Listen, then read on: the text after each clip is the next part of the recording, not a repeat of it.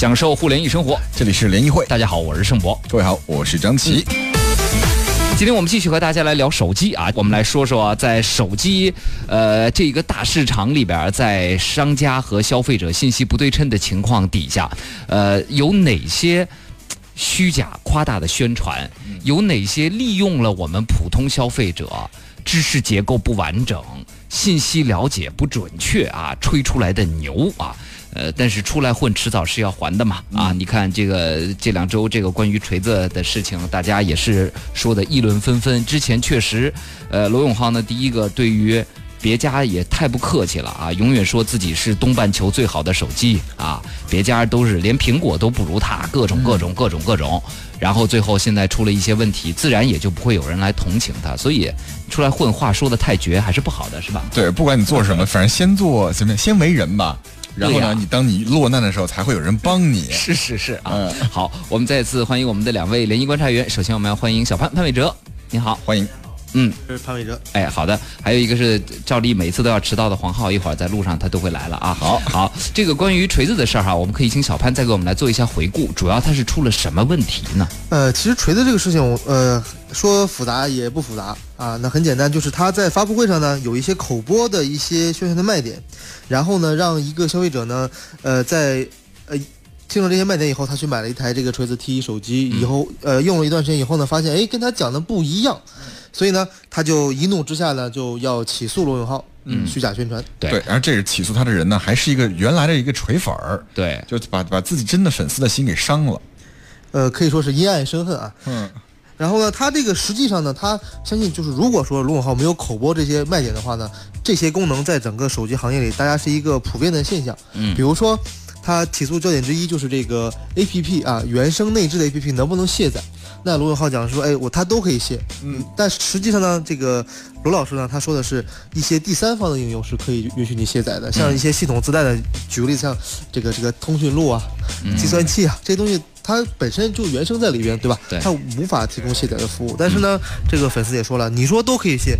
那我现在就卸不了，是不是你虚假宣传？嗯，这是不是属于粉丝太较真儿了？不，主要他还不是说对于电话呀什么的，主要是比如说像第三方的输入法啊，可能这个呃消费者想要的就跟咱比如用苹果一样，苹果提供一个最根儿上的输入法，然后至于我是爱安爱安百度还是爱安这个呃搜狗，那应该由我消费者来定啊。比如说这个拨号，我是爱。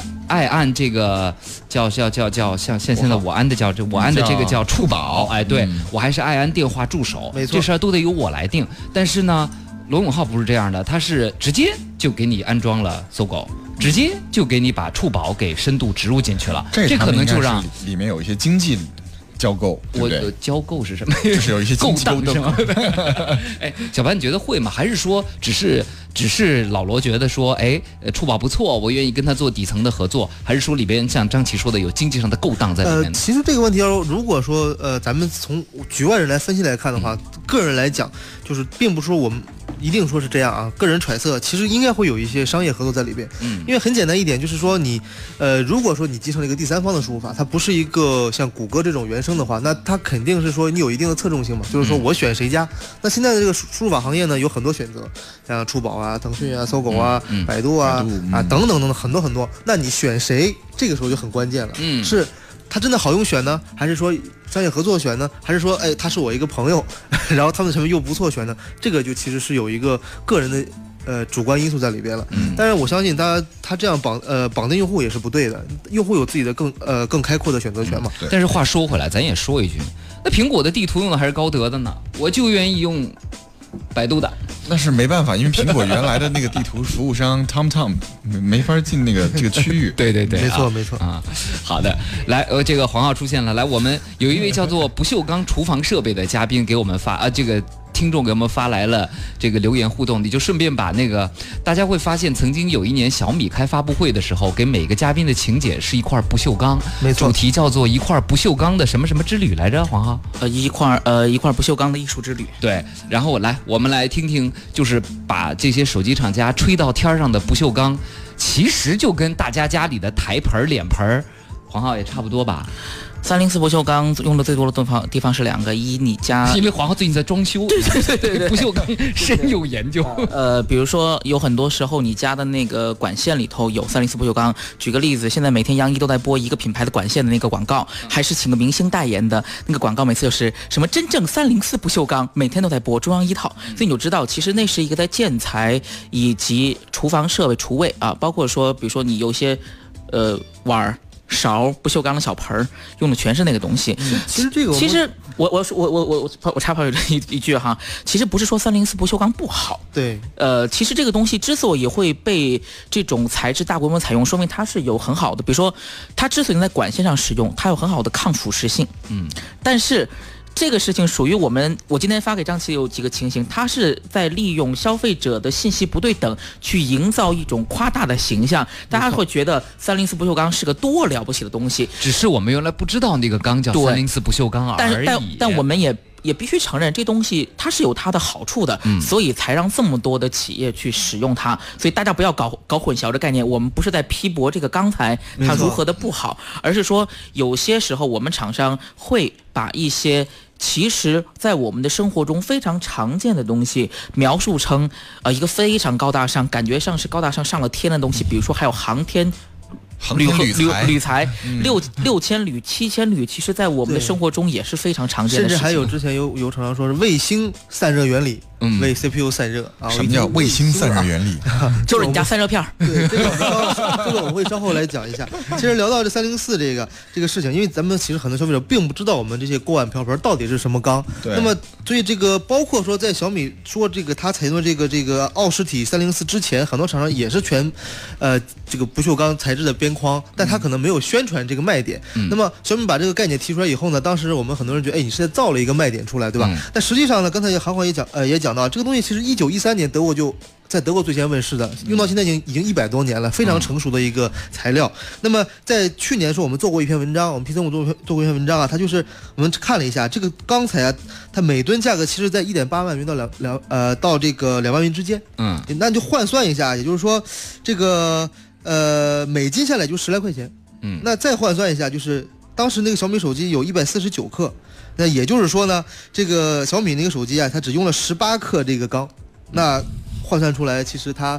在成本上也没有想象的那么高。那如果是钢的话，三零四钢，这个三零四，你家三零四跟我家三零四有没有好坏之分？只要是三零四的，应该就是都是标准。对，就怕它不是三零四。就跟银里面那个九二五、九二八是对九二五银是吧？对。但是有一次有有的时候，比如说啊，这个大家会发现，就电水壶，你知道吗？有很多很便宜的电水壶。对对。呃，之前微信也说过，微信里也转过那篇文章，倒真不是谣言。是。就是说那种特别便宜的电水壶，大家买起来要注意。它用的不锈钢，因为其实它有专门的食用级不锈钢的这种这种要求，但是有很多大家去超市或者地摊上三十多块钱能买一个电热不锈钢壶，那种不锈钢壶的材质是有问题的，它长期会有重金属析出，你你吃的是不好的。包括比如说你要如果随随便便摊上中个奖就奖你一个不锈钢壶的话，别要，最后你就别要了，真的真的。刚毕业那会儿还真买过三十块钱一个锅，没事，你也健康的长到现在了嘛啊。世界他想问了个问题，说主持人嘉宾你们好，评。价一下小米五呗，现在用的是 IS 二 S，想换小米五，谢谢。米五挺好的，坦白的讲，因为我们我我我们总觉得一个事情哈，就是大家对小米的印象可能还停留在之前那个年代，比如说，呃，上次聊过一个事情，就是大部分人对小米现在有些不好的印象，其实来源于现在在市面上使用率最高的小米产品叫小米三，嗯，小米三代产品的确，坦白的讲，应该潘伟哲也不是很喜欢那个产品，有很多奇奇怪怪的小毛病，设计上一些问题，但。说实话，从四开始，他们家东西是变得越来越好的。但是这个东西，呃，我个人觉得，呃，可以讲一些我身边朋友的事情啊。比如我有朋友叫剑哥，他呢用了这个小米五手机，他拍了很多照片，就前段时间突然间就不开机了，然后送到送到售后呢，当然了他也售后非常好，就检检检测问题就换新了。但是呢，这个数据确实没没法保留下来。那后来他发现，哎，去那个售后还人还挺多啊，就是说可能，呃，就可能还是有那个老问题是品控。虽然产品理念上，包括我们说个，我们经常说一句话，就现在好几个小米的产品，你把它 logo 一挡。你你你你不会只你不会以为它是小米的产啊，品不。光是小米吧，我觉得现在安卓手机把 logo 一挡，都分大家不出来不太分得出来，除了为数不是为数很少的几家几个对，它分几个派别啊，第一个是全金属派别，就是一体化金属机身的。HTC 派嘛，对，然后你看看它的背面，尤其是还带 NFC 的，大家会发现，哎，它的天线是一个横的，一个梯一个一个梯对，然后出了一个很小的一个数，就是大家看，哎，怎么都是这样的？实际上它是因为它要把天线做在上面以后呢，要还要做个 NFC 天线，然后它就出来一个小数，对。但是大家一看，哎，为什么我十款机器里面九款都是都是这个样设计的？那是因为可能现在来讲，我们消费者的审美啊，喜欢一体化机身的审美就是这样的。嗯说说到这个，再补充一个跟今天有关的话题，就是在外观工业设计上，你会发现说现在，因为坦白讲，配置硬件上头越来越。怎么讲？就是越来越呃同质化。那么很多厂商寄希望于说将颜值放在第一位，可是很多时候你会发现说，厂商花了发布会的接近三分之一的时间，大讲特讲颜值，大讲特讲我们的 design 有多好，我们的 design 理念有多好。拿到手一看，哎，这个不是跟他们家的别家的一对，样的。这这个是 HTC，那个就是索尼，因为现在基本上就是刚才刚才潘伟哲没说那个派别，我就补充了，就是金属派，基本上大家可以以为是从 HTC 的 One 开始的一个衍生，然后还有就是双面玻璃派，那个就是从自 iPhone 四以及索尼开始后面的这一个派系，呃，玻璃有玻璃双面玻璃机器有个很很好的迷惑性，因为。拍照的时候，尤其是厂商去做这种效果图的时候，打不同的光，它可以出来非常多不同的效果。但是你拿到真机之后发现，呃，就是呵呵呵呵最新发的那个荣耀八不就是双面玻璃吗？对，但是我我我们就直接在这说了哈，我们拿到这个真机之后，我们看了一下，哎，这个跟去年的 vivo 那个 X 五 Pro 有什么不同？就很像。对，来，你我我我继续来给几大家几个高级吐槽啊！海豚是高级黑，他说，请不要，请不要再吐槽罗永浩老师了。锤子手机一直卖的是情怀，不是产品。锤子 T 二发布会邀请函发的是一部诺基亚经典的幺幺幺零功能机，这就是情怀，你们懂吗？懂吗？我们真的不懂啊！这个搞个噱头远走他乡，金 A 说，我们家厕所墩布池是三零四的，要卖房，这算卖点吗？可以，今后让链家在给你登登那个卖房信息的时候登。这家里这个墩布池都是三零四用不锈钢三零四不锈钢，没有是小米四同款，现在比较流行这个说法。小米四同款材质的墩布池，对对对不对啊？没错没错瞬间每平米又能多卖一点了。甚至说，呃，刚才聊到这个虚假宣传嘛，其实还有一个话题，之前大家炒得很热，就是这个所谓的 ID 无边框设计，对，这就是这个对对哦，对这个对不对？这个其实也引领了一段时间的互联网风潮啊，大家都觉得自己就是。呃，ID 无边框，什么叫 ID 无边框呢？就是说，在你在熄屏状态下，或者是在你黑用黑色壁纸状态下，嗯你这个屏幕是没有边框的。它所谓的 ID 就是指的就是呃产品的设计对形象设计无边框。呃，我我给大家再讲一个小小的细节，这个厂商是如何实现 ID 无边框的。是乐视吧？嗯嗯，好，呃，我们不说乐视一了，因为乐视一它的确在那个玻璃的东西上，它是有一点心思的。就比如说，一般厂商的玻璃外面都有一个保护保护沿儿，但是乐视一代头是没有的，它直接把玻璃延到外头去了的。而这个我们觉得说，可能在这个玻璃材质上还是多动点心思的。然后就碎啊，各种碎啊。，对，所以到呃一乐一 S 跟乐二的时候，我觉得乐一 S 还很好，就是很诚实，旁边是有一个框的嘛。嗯，乐二大家。看一下现在市售的乐二版本，哇，特别的鸡贼，它的确是有框的，但是它把旁那个就是跟着屏幕连接的这边这个框涂成了黑色，这样你看起来像是那个玻璃直接延到了边上，但是你仔细一看，它其实是把框给涂成了黑色而已。对，呃，所以基于这个呢，很多手机它有白色、黑色两个版本，但是你发现，哎，黑色为什么比白色看着好看那么多呢？对，就是源于这个边框的设计。对对对，白色就有了一个黑框了。对但其实这个潮流现在差不多也快过去了，因为你会发现说以前，呃，我我们必须说一下，ID 无边框这个设计其实并不是乐视最开始用的，但是。呃，比如说之前酷派跟华为早就用过，但是那个时候其实并没有得到很多吐槽，是因为这两个厂商他没有说自己是 ID 无边框，比较老实。对我就是我就是用这个设计，呃，怎么样？但是后来其实华为酷派挺躺挺躺枪的，因为乐视用了这个设计之后，所有人就会说你那两个厂商也在跟风用 ID 无边框，其实人家也没有说自己说过是自己 ID 无边框。这两家厂商，包括你像这个从这个就是荣荣耀这边开始，华为已经开始不再使用这种无边框的时候，就回归就是有个小小细框，大家意识到有个细边框要比所谓的 ID 无边框更好。要么你就像努比亚那样子，真正的做到一个可以通过视觉折射把边框干掉的一个设计。但是那个其实要是真的较真儿来讲，也是视觉无边框，对视觉无边它毕竟框还是有一个边框的。对 Z 十一那个拿到手上，至少看起来就是很窄很窄的一件。对对对对你看你看那个就没有很多人去吐槽它的问题，它但是通过它都通过一个玻璃到边界上的一个一个光学光学效应，对然后把那个。本来应该有的两条边框给折射没了，等于就把屏幕折射出来了。没错所以你就会觉得，哦啊，这还真的挺像是无边框的。对啊对对对对。好，今天我们的节目呢，和大家来说说那些手机厂家的虚假宣传啊，也不是说，也不一定叫虚假吧，就有的时候就让人觉得吧，他给玩我们，你知道吗因？为现在广告法也挺严的，它真虚假的话呢，可能会被查处，会被罚款。他还打那个擦边球，特讨厌啊！来嗯，清凉一下说，大神们。跪求回答一下，乐视电视超三五十五呗，我等着给钱呢。听说散热不好啊，能下单吗？影响使用吗？来一，电视机你关心散热干什么？这个是一个非常奇怪的东西，就跟很多电视机你关心跑分没有任何意义一样。电视机应该关心的是屏幕好不好？对你的画质好不好，以及还有个问题，你的接口多不多？还有很多厂商的接口是缩水的。接口缩水意思是，比如说 HDMI 它输的信号根本没有办法达到 HDMI 应该有的分辨率。很多厂商在干这个事儿，实际上是省的是里头的集成电路的钱。举个例子，好多你看有线电视的时候，为什么都是有线电视信号？你把它接到有线电视上后，跟某些电视上它就是不一样的。嗯，它这个信号东就是它在你看不到的地方省的钱，你不知道。呃，怎么说呢？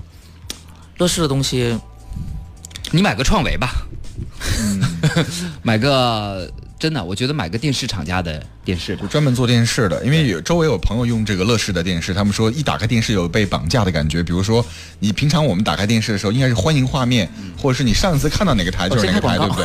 他一打开电视，哇，广告啊什么的蹦出来了，对强迫你在看东西。对。所以电视可能稍微便宜一千块钱，但是你日后系统啊这种，我我跟你说吧，现在像创维的五十五寸的，一般能到六十四位芯片的电视，其实这都无所谓，真的，比能比乐视的再便宜一千块钱。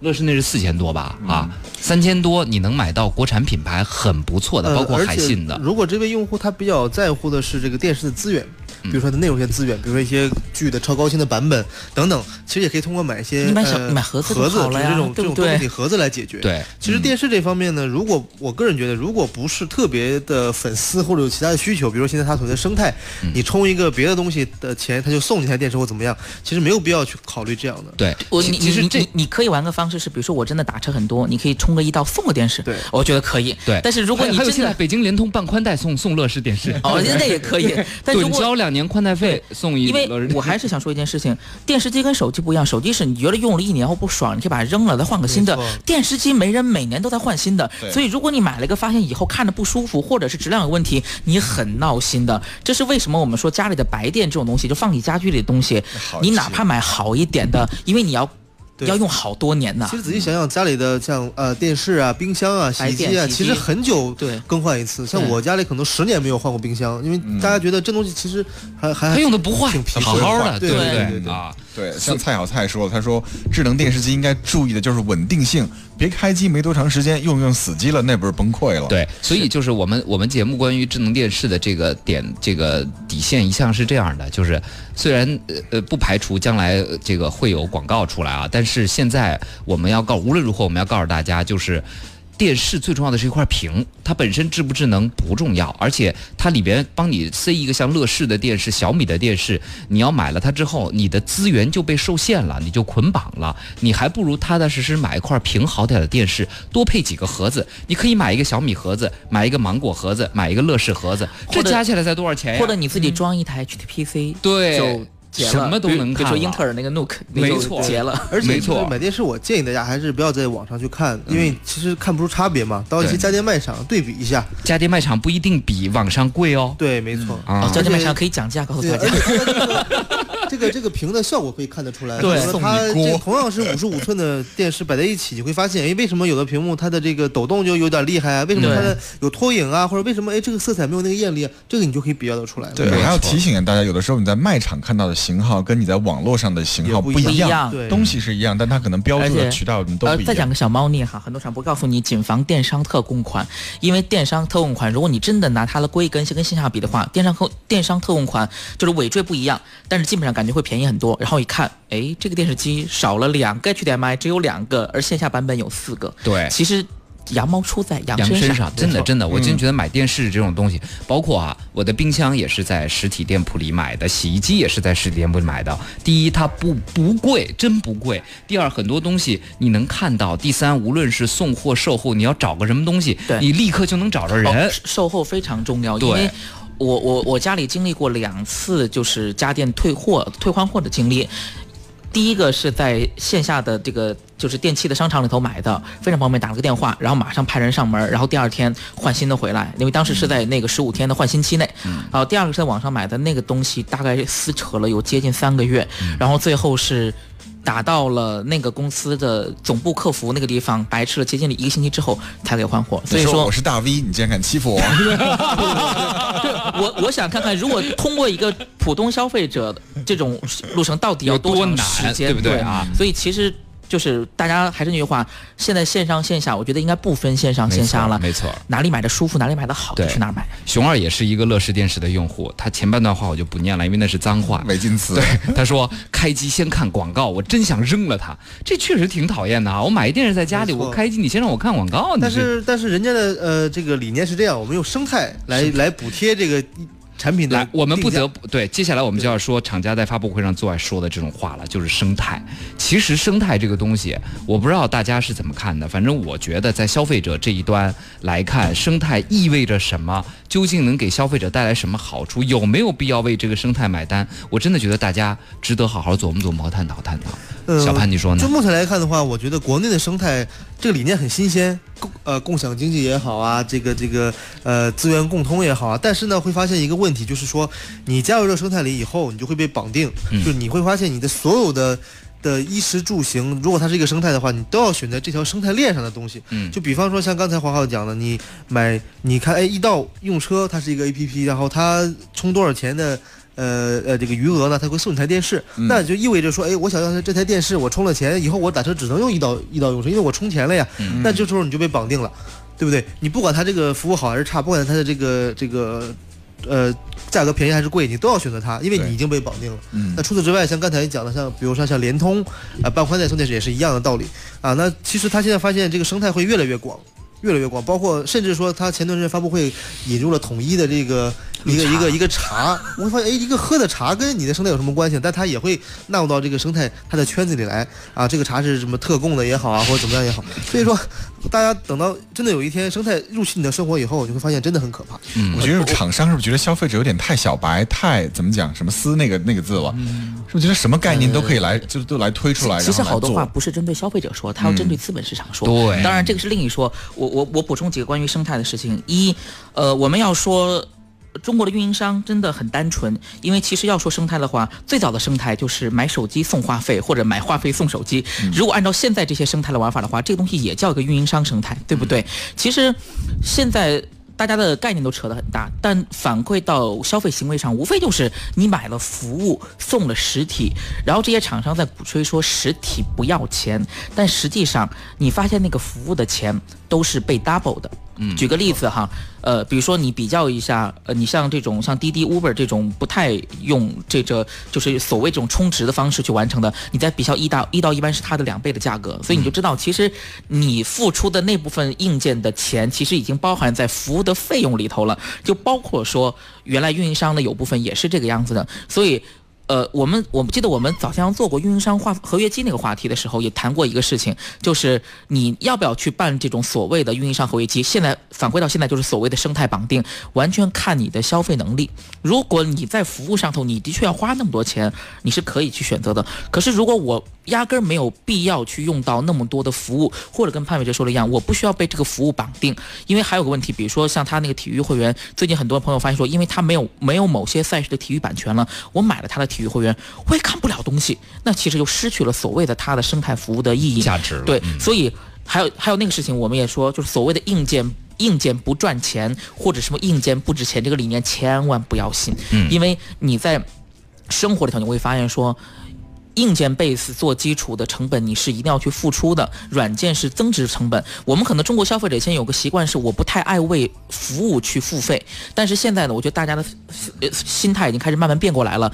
呃，服务是要付费的，可是并不意味着说我的硬件就不要付费了。所以很多概念的时候，大家不要被厂商牵着鼻子走。还是一句话，明确自己的需求是一个最好的事情。，其实呢，这个来，咱们回到这个手机厂家的这个话题上来，呃，关于这个虚假的宣传啊，其实有一阵儿，现在好了，现在好了，就是明明说的这个，他说我买过一个努比亚的 Z 五，广告宣称是全网通，用一段时间发现电信的三 G 卡不能用，哎，或者还是四 G，反正我就记不清了啊。后来跟客服反映了 N 多次，终于给退了。现在应该说全网通这个梗已经基本上各厂家都过去了吧？统统一了。当年有个问题是，全网通是三 G 还是全网通四 G？呃，或者再说一点，就是呃，像黄华讲的是制式问题，但嗯其实还有一点是说，全网通当时是一个擦边球，因为当时电信、移动、联通他们有各自的库，什么库呢？哦，对对对对，就是就是呃，你接呃进了这个库以后呢，你就会有补贴。那那但是那全网通当时是一个大家都不喜欢的一个东西，为什么？因为那它呃呃，当时运营商是呃怎么说呢？群雄割据吧，等于说你要拿我的补贴，那你就不能兼容其他那个运营商的对三 G 网络或者四 G 网络。当年是这样。对，那努比亚当时是个互联网品牌的手机嘛，它为了呃就是取得这个市场声量和市场认可，他就推出过这样的一个一个设计。但是呢，到今天来看呢，现在运营商呈现的是一个开放的态度，就是说，包括中国移动，它这个之前非常抵触的这个一个运营商，它也开放，就是。规定了以后的未来的手机一一定要是这个这个呃至少是五模兼容五模的啊十三屏对吧？那这样的话，哎，确保兼容更多的手机。那呃呃这。以及更多的运营商，所以呢，我觉得这个运营商既然已经解绑了，那手机厂商也就无所畏惧了。现在的梗，黄浩上回说了，在四 G 加和什么 VOLTE 上了，对吧？对对啊，其实其实我觉得这些东西都是我我今天发给张琪有中间有一条，就是利用消费者们信息不对等，那么营造一些。呃，概念混淆，其实很多时候厂商的宣传时候，其实各个厂商之间的标准并没有统一，那么会产生一个问题，就跟当年中国电信它自己的全网通，实际上就是说我三个运营商都能用，但是其实移动和联通只能用二 G，它也叫它全网通，跟我们通常意义上所谓的全网通四 G，就是三个运营商的四 G 都能用是不一样的。而且早年全网通还存在说有了电信的卡，电信卡就不能做副卡的情况。当然现在这个问题也解决了，对对对对对所以它很多事情是随着技术解决的。所以这要说一件事情啊，大家请注意看每次手机宣传海报或者任何。这个这个放之四海而皆准，所有的广告，不光是数数码产品、消费电子产品，包括你的什么肥皂、牙膏之类，都会有广告上的小字儿，请以后注意看那个小字儿，那个是往往是最重要的。对小字上都会有很多。标注的细节，比如说什么什么洁白牙膏，他会说哦，我说这个事情了。我们说，我们先拿个牙膏例子做示例进来哈。牙膏会说你刷了几天后就变白，下面说在某某实验室状态下，然后刷牙的频次是多少，这就跟手机宣传说我可以待机五天（括号在实验室状态下），它的我们的实验模型是什么，道理是一样的。就很多时候厂商宣传给出来的，包括一些。其实跟你的日常使用习惯有关的数据，其实都是在一定的条件下才能够实现的。每晚只用一度电。嗯，对这个，对对，类似这种，哦所以这种宣传大家也要仔细的思量一下。其有时候实这个如果大家不太理解的话，可以想一个最最经典的案例，就是我们的呃方便面。然后方便面的这个 表面上永远都是放在很 很多块肉，对不对？然后我们一包装袋儿上对一泡完泡完以后，发现根本没有没有。我真的，我第一次吃方便面是小学的时候。小学的时候，我我送了我我一个亲戚从哪儿回来，送了我一碗碗面方便面。当时我电视上看过广告，但是所在的城市还没有方便面卖，你知道吗？然后我第一次就满怀期待，以为应该像电视和它的包装纸上那样的方便面，不是 Q 弹，是大肉块和大和五颜六色的菜。后来发现打开，什么都没有，什么都没有。对，然后我们可以 在那个在包装上找到个很小的字，图片仅供参考。对对对，这 这个事情说一个图片仅供参考，我再说一个。刚才我们你你还有三十秒，赶紧。啊，我们那个媒体朋友说，现在还流行叫做 PS 超窄边儿，就是手机其实都是有个小黑边儿的，有有的比较宽，有的比较窄。手手机厂商就直接在宣传照的时候把它给黑边儿给抹没了，给添上去了。唉，总之啊，这个呃我们希望我们节目，包括我像小潘啊，像黄浩黄浩这样的嘉宾，能够今后成为大家一路上买这些东西保驾护航的人啊。嗯好，也再次感谢各位的收听，我是郑博，我是张琪。咱们明天再见，各位。